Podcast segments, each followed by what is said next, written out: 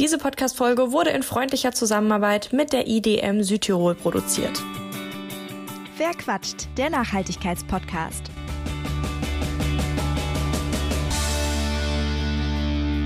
Hallo und herzlich willkommen zu einem Verquatscht Spezial. Schön, dass ihr wieder mit dabei seid. Ich denke mal, ihr habt es sicher schon im Titel gelesen. Die heutige Folge ist besonders. Und zwar insofern, als dass ich euch mitnehme, und zwar nach Südtirol. Südtirol ist, für alle, die es noch nicht wissen, eine Region im Norden Italiens, die sehr idyllisch in den Bergen gelegen ist und die ich während meiner Reise im Januar diesen Jahres besucht habe, um mir anzusehen, wie nachhaltiger Tourismus in dieser Region funktioniert. Was Südtirol wirklich besonders macht, das ist die Tatsache, dass sie ein eigenes Nachhaltigkeitslabel vergeben. Gestartet ist das Label im Bereich Tourismus, also für Hotellerie und Reiseregionen. Geplant ist aber, dass das Siegel Stück für Stück ausgeweitet wird. Mit dem Label sollen AkteurInnen in der Region sichtbar gemacht werden, die sich mit ihrem Handeln für den Schutz der Natur wie auch der Kultur und der Menschen in Südtirol stark machen und ich war zu Besuch im Eggental, das als Region in Südtirol nicht nur das Südtirol Nachhaltigkeitslabel trägt, sondern auch das Label der Global Sustainable Tourism Council. Denn die Kriterien für die beiden Siegel sind sich so ähnlich, dass eine Region, die das Südtirol-Label Stufe 3 erhält, gleichzeitig auch das Siegel der GSTC bekommt. Was das konkret bedeutet, das habe ich Stefanie Völser gefragt. Sie war lange Zeit Nachhaltigkeitsbeauftragte für das Eggental und ist heute Direktorin von Eggental Tourismus. Hallo Stefanie. Hallo Marisa. Kannst du denn einmal erklären für alle, die das bisher noch nicht kennen, was hat es denn mit diesem äh, Siegel der Global Sustainable Tourism Council auf sich? ja, das kann ich gerne machen. Also das heißt, ähm, der Global Sustainable Tourism Council, kurz GSTC, auf Deutsch übersetzt wäre einfach der Rat für nachhaltigen Tourismus, der internationale Rat für nachhaltigen Tourismus. Der wurde, ähm, wenn ich mich richtig erinnere, 2008 gegründet und hat Richtlinien erarbeitet für eine möglichst nachhaltige Entwicklung vom Tourismus, international gesehen. Also unter anderem bei den Gründern äh, vom GSDC waren auch die Vereinten Nationen dabei und auch Rainforest Alliance. Mhm. Dann lass uns doch vielleicht mal die einzelnen Kategorien durchgehen, weil es gibt insgesamt äh, vier Stück sozusagen, die da betrachtet werden und ähm, eine Kategorie ist äh, das Management. Was bedeutet das? Also was muss man da so ungefähr vorweisen? Natürlich jetzt nicht total detailliert, aber so, dass man sich ein bisschen was darunter vorstellen kann. Also im Bereich Management kommt eigentlich alles rein, was mit Strategie zu tun hat. Also wenn man dieses Siegel will, diese Zertifizierung haben will, muss man schon auch einen Plan haben. Es muss konkrete Maßnahmen geben. Wir haben einen Aktionsplan, wo auch drin steht, was unsere Ziele sind und vor allem auch, wie wir die Ziele überhaupt erreichen wollen. Ähm, beim Management gehört es auch rein, dass man einen Leiter dieses, dieses Umsetzungsplans hat, aber auch ein Team, weil allein kommt man sowieso nirgends hin. Und ähm, Voraussetzung ist auch, dass man sich mit anderen Interessensvertretern auseinandersetzt, also dass man die auch mit einbezieht, ähm, die Gemeinden oder je nachdem, wo man halt, wo das Umfeld ist, ähm, Bauern, Handwerker, Dienstleister sind für uns unsere, unsere Stakeholder.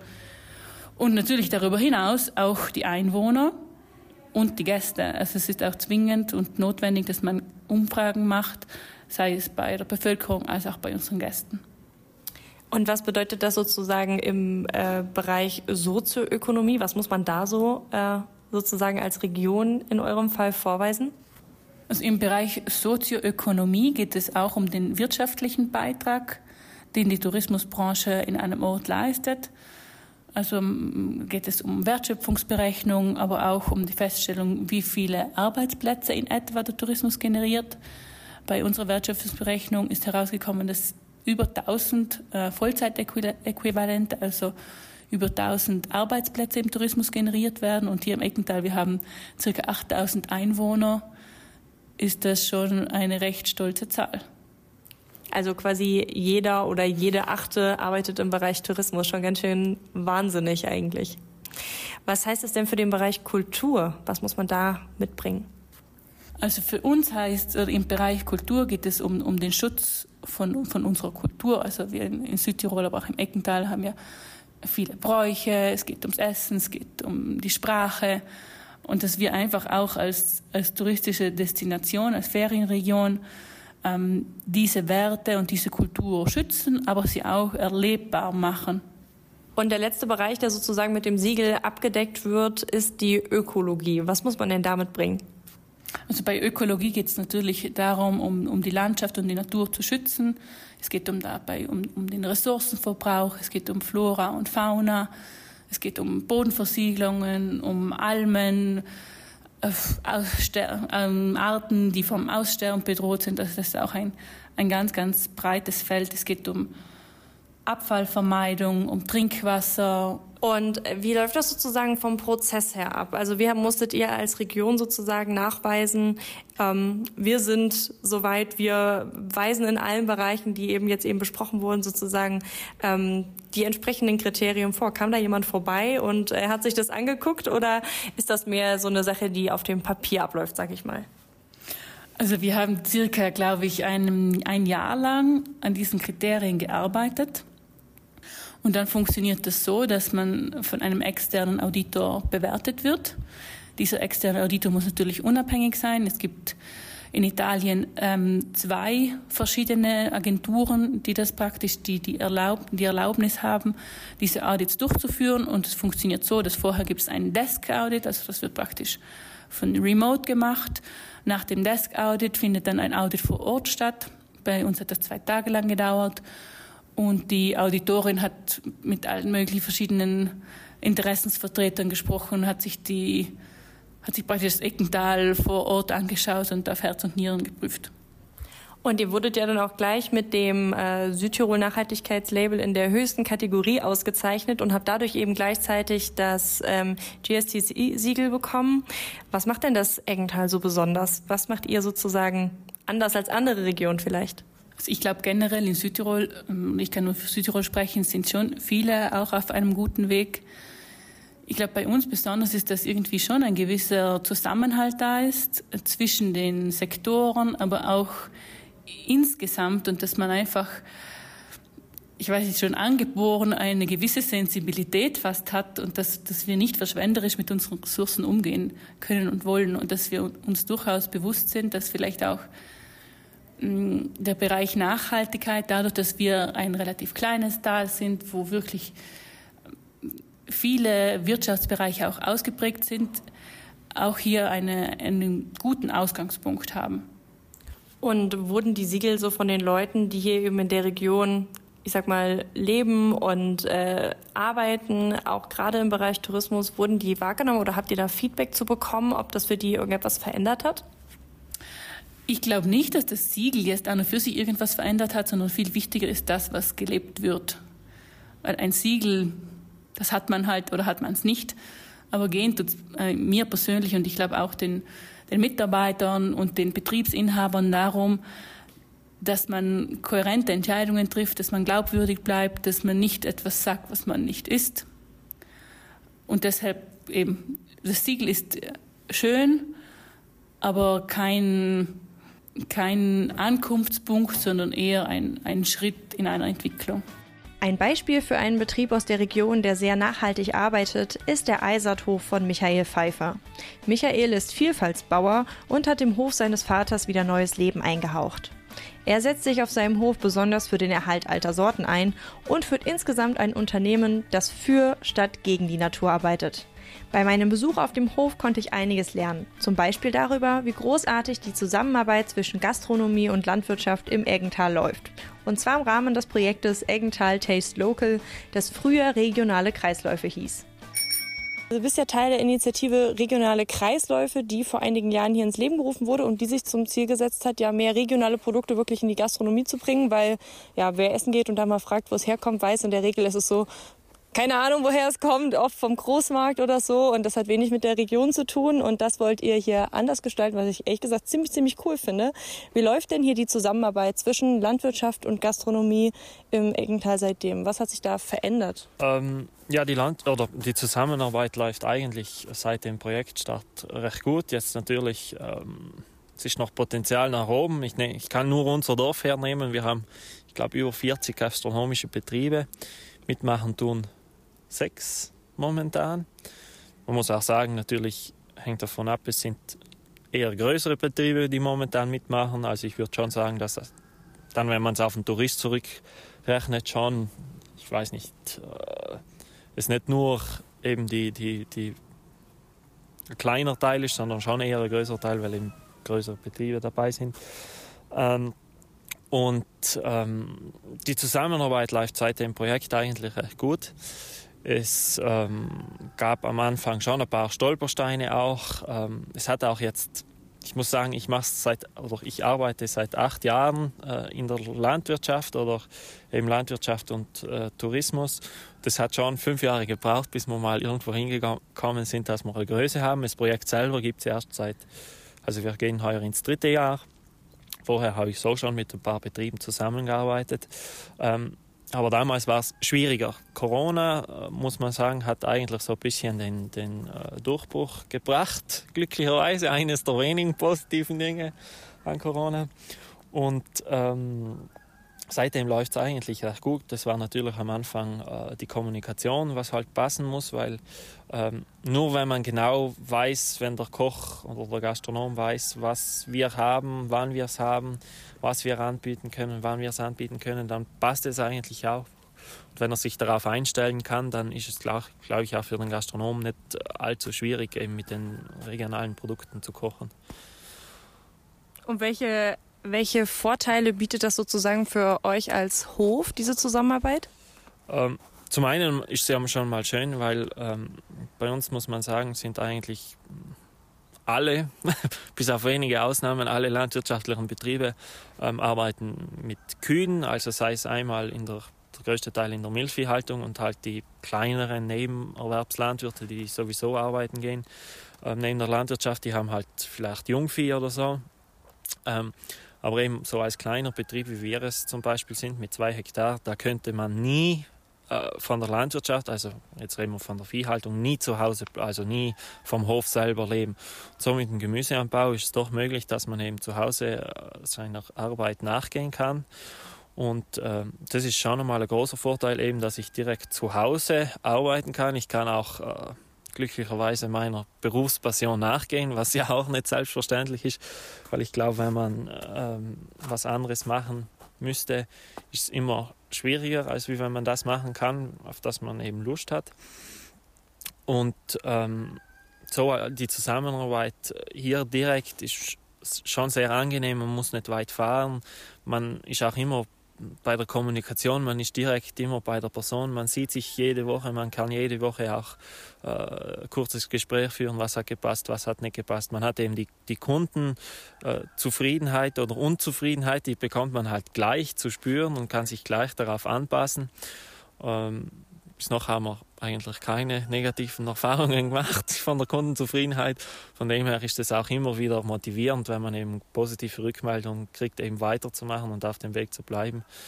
Und von dem her ähm, passt es ganz gut. Und natürlich, ich glaube auch als Betrieb, so wie wir es sind, man möchte ähm, ja nicht man möchte ja möglichst nachhaltig produzieren und da gehört es für mich schon dazu, dass ich es auch nachhaltig verkaufen kann. Also wenn ich jetzt das Produkt nach, keine Ahnung, nach Spanien rüber verkaufen müsste oder in die USA, das ist für mich dann nimmer, äh, das passt für mich nicht mehr ins Betriebskonzept der Nachhaltigkeit. Da hat man auf jeden Fall schon alleine durch die ähm, ja, Transportwege einen sehr, sehr großen CO2-Rucksack, sage ich mal, ne, was dann vielleicht so die Einsparungen, die man im Betrieb hat, äh, schon wieder so ein bisschen aufwiegt. Genau. Äh, du bist ja außerdem Teil der Farmfluencer, habe ich gesehen. Das ist ein äh, Netzwerk von LandwirtInnen in äh, Südtirol. Wofür setzt ihr euch da ein? Ähm, also bei den Farmfluencern, das kommt ja so ein bisschen von Influencer und, und Farming, also äh, Landwirtschaft. Da geht es halt hauptsächlich darum, dass sich die äh, einmal die Netzwerkbildung unter den Landwirten selbst, die was eben so Influencer in der Landwirtschaft sind, die versuchen andere Wege zu gehen, neue Wege zu gehen, äh, die versuchen äh, die Probleme, die die große industrielle Landwirtschaft bringt, so ein bisschen äh, auszuschalten und ähm, eben dabei geht es hauptsächlich um Inspiration auch für andere Betriebe, also zu sehen, äh, wen gibt es noch, untereinander sich auch zu vernetzen, weil manchmal hat man auch dieselben Probleme. Ähm, manche haben schon eine Lösung gefunden, andere haben noch keine Lösung gefunden, aber wenn man sich da eben ein bisschen austauschen kann, dann ist es, glaube ich, für alle positiv. Und ja, es geht eben hauptsächlich darum, vielleicht ein bisschen einen landwirtschaftlichen Wandel ähm, voranzutreiben. Und ich habe gelesen, dass äh, eine Herzensangelegenheit von dir oder von euch als Hof ganz persönlich so die alten Sorten sind, beziehungsweise die Kultivierung von denen, dass sie wieder mehr zum Einsatz kommen. Warum ist das aus deiner Sicht so wichtig? Ähm, aus meiner Sicht ist das extrem wichtig. Ähm, zum einen macht es mich als Betrieb selber äh, unabhängiger von, der, von den sag mal, von den Konzernen. Das ist ja auch allgemein ein Betriebskonzept von mir, weshalb ich eben auch sage, keine Agrarsubventionen und so weiter. Denn äh, wenn ich das Saatgut jedes Jahr kaufen muss, ähm, dann ja, dann verliere ich irgendwo verliere ich meine Unabhängigkeit, weil wenn irgendwann ein Konzern sagt, ja, Produktionskosten sind gestiegen äh, um 100 Prozent, äh, dann irgendwann ja, wird es halt auch schwierig für mich, weil man einfach eben, wie gesagt, total abhängig ist. Alte Sorten ähm, zum nächsten haben auch für uns einen riesen Vorteil, weil wir haben doch einen Betrieb, der jetzt nicht Standard ist im Gemüsebau auf 1300 Meter. Da braucht man schon eben auch Sorten, die für hier geeignet sind. Da kann ich mit der, ich sag mal, Industrietomate, ich nehme nur das Beispiel her, die wächst bei uns schon mal nicht, weil wenn die anfängt abzureifen, ist bei uns der der, der Herbst schon vorüber, nicht nur der Sommer.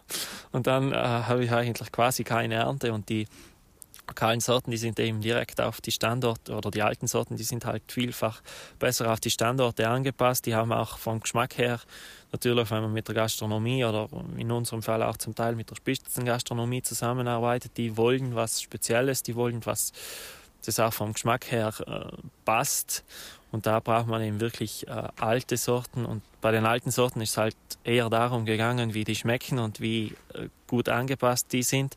Und jetzt nicht, ob die äh, 50 Kilo oder 100 Kilo mehr auf, den, auf die Fläche bringen oder nicht. Das kommt bei den, auf das kommt bei denen etwas weniger drauf an. Hm. Und was würdest du so zusammenfassend sagen, was macht eine nachhaltige und zukunftsfähige Landwirtschaft für dich aus?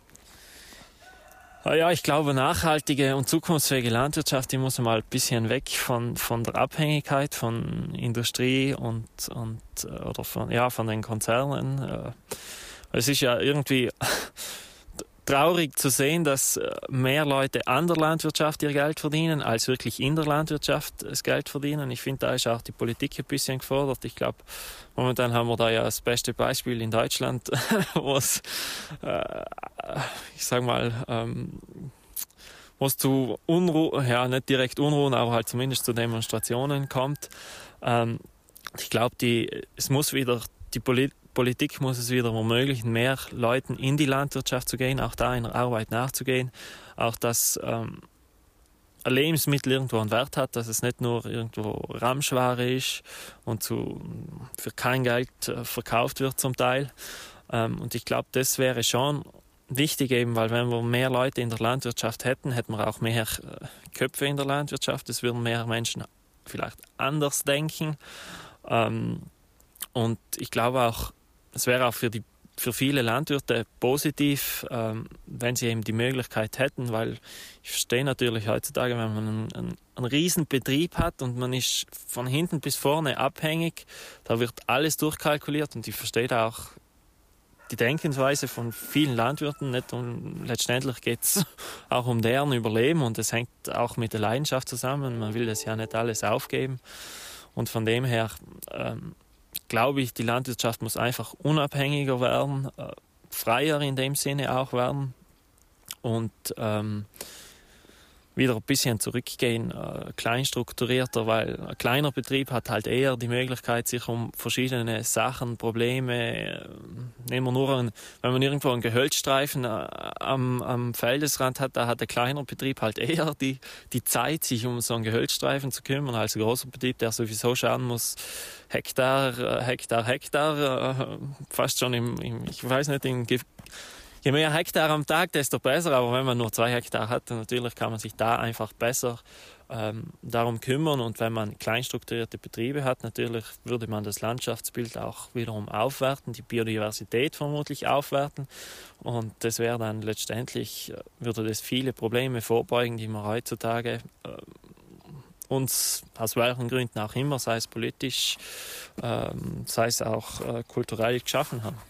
Nach meinem Besuch bei Michael war ich wirklich beeindruckt von seinem Idealismus und Engagement für eine nachhaltige und zukunftsfähige Landwirtschaft, die die Produkte eben wirklich regional vermarktet. Für ihn gehört das zur DNA seines Hofes, denn er betreibt hier Permakultur und im Großen gedacht bedeutet das für ihn auch, dass er seine Produkte in Südtirol im Eggental anbieten kann. Das funktioniert natürlich nur, wenn es dafür auch genügend Abnehmer gibt. Meine nächste Station war daher die Gaststätte Franzinalm, die sich direkt an der Nigerstraße auf 1700 Meter Höhe befindet und ebenfalls Teil der Initiative Regionale Kreisläufe ist. Das heißt, dass hier die Lebensmittel, die Höfe wie der von Michael Pfeiffer erzeugen, verarbeitet werden. Die Franzinalm bietet ihren Gästen eine traditionsbasierte Küche, spielt aber immer wieder mit neuen Zutaten und Zubereitungsweisen. Das Ergebnis ist eine regionale und saisonale Küche, die ihre Gäste stets mit neuen Gerichten überrascht. Wie zum Beispiel die rote Beete Tortellini mit Almkäse auf Apfelpüree, die ich bei meinem Besuch probiert habe und die geschmacklich der absolute Hammer waren. Nach der Stärkung habe ich Tobias Padella getroffen, der das Restaurant gemeinsam mit seiner Frau Judith betreibt. Hallo Tobias, erstmal vielen Dank für die Einladung und dass wir uns das hier alles ansehen konnten. Und wir haben ja sehr, sehr unterschiedliche Gerichte von der Karte ähm, probiert. Du hast mir vorhin schon ein bisschen erzählt. Kannst du einmal noch mal so kurz zusammenfassen, welche Zutaten davon kamen jetzt hier aus dem Eggental? Also du hast zum Beispiel die rote Beete Tortelloni gegessen. Bei den rote Beete Tortelloni kamen die rote Beete aus dem Eckental, der Käse kam vom Nachbarhof und ja, die Äpfel kamen von meinem Onkel. Und ähm, du bist ja auch Teil der Initiative Regionale Kreisläufe. Ich habe da ja vorhin schon den Eiserthof besucht und äh, dort so ein bisschen einen Eindruck bekommen. Ähm, kannst du vielleicht einmal erzählen, was ist, äh, warum ist das für dich sozusagen als Gastronom wichtig, äh, Teil dieser Initiative zu sein und eben die Zutaten aus der Region zu ziehen? Also das Schöne an der ganzen Geschichte ist, wie ich dir vorhin schon gesagt habe, wir haben unser Netzwerk so aufgebaut, dass die Bauern einfach äh, setzen, was ähm, bei ihnen auf den, Hofen, auf den Höfen funktioniert. Und dann, wenn es reif ist und geerntet werden kann, dann wird das uns geliefert und wir können uns dann die Sachen raussuchen, mit denen wir arbeiten können. Und das ist für uns in der Küche eigentlich eine Hilfe beim kreativen Prozess, da wir zuerst die Produkte kommen, bekommen und dann uns überlegen müssen, was wir daraus machen. Und wir versuchen halt äh, alle Produkte, die von unseren Bauern geliefert werden, abzunehmen und alles, was wir später noch dazu brauchen, beziehen wir von äh, Lieferanten. Mhm. Und Gibt es da etwas, wo du vielleicht sagst, das haben wir mal bekommen, da waren wir erst überhaupt nicht sicher, was wir daraus machen sollen und dann ist daraus etwas richtig Cooles geworden? Ähm, äh, das muss ich verneinen. Na, also wie gesagt, die Produkte sind alle top. Also speziell, wenn man ganz banale Sachen, jetzt sage ich mal eine Karotte oder eine Kartoffel vom Nachbarhof beziehen kann. Die sieht zwar nicht so schön aus wie im Supermarkt, aber sobald die verarbeitet wird, dann schmeckt das einfach geil. Ah, okay. Äh, ein Produkt vielleicht, ähm, weil wir gerade beim Thema Karotten waren. Die Karotten bekommen wir im Ganzen geliefert, also mit dem Grün. Und dann Grün, Karottengrün fällt ja auch relativ viel an.